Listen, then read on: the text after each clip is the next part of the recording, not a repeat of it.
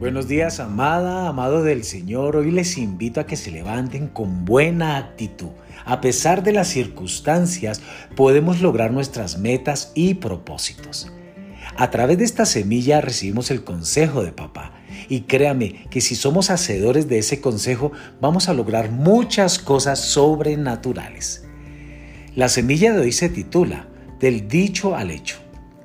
Todo el mundo tiene aspiraciones pero no todos trabajan para alcanzarlas.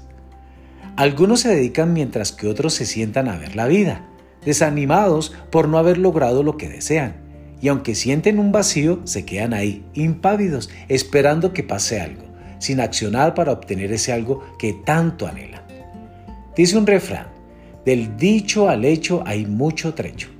Y la realidad es que luego de soñar necesitamos accionar, es decir, acortar ese trecho trabajar duro, con entusiasmo, siendo diligentes es la manera para acercarnos más al cumplimiento de nuestras metas.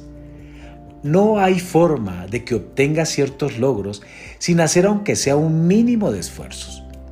Eso de lograr algo sin trabajar solo pasa en las películas, en la fantasía de los vagos.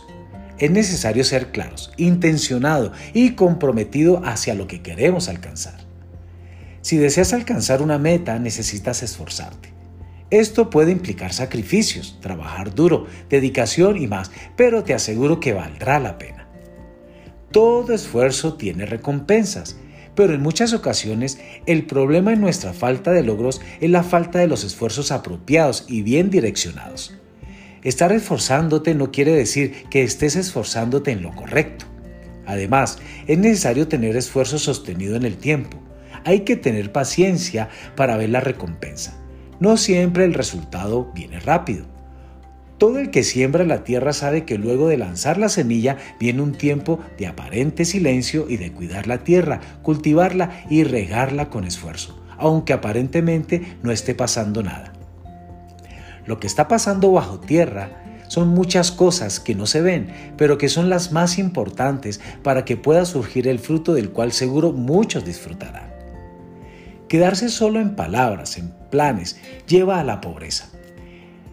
Esto no quiere decir que todo el que vive en pobreza se ha quedado solo en palabras. Lo que quiere decir es que todo aquel que tiene ideas habla de proyectos y de sueños, pero no se esfuerza terminará empobrecido. Tú tienes el potencial de desarrollar algo grande y obtener recompensa, pero si te quedas solo en palabras no llegarás a ningún lado.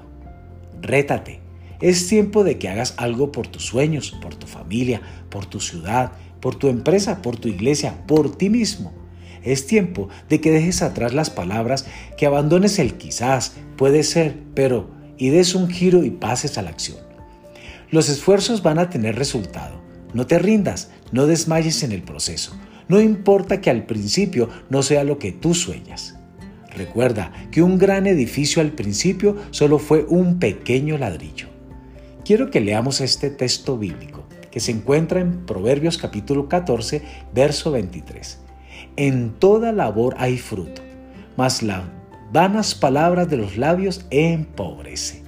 Amados, recordemos que todo lo podemos en Cristo. Y no solamente seamos oidores, sino hacedores de la palabra y lograremos muchos propósitos este año. Dios les bendiga en esta mañana.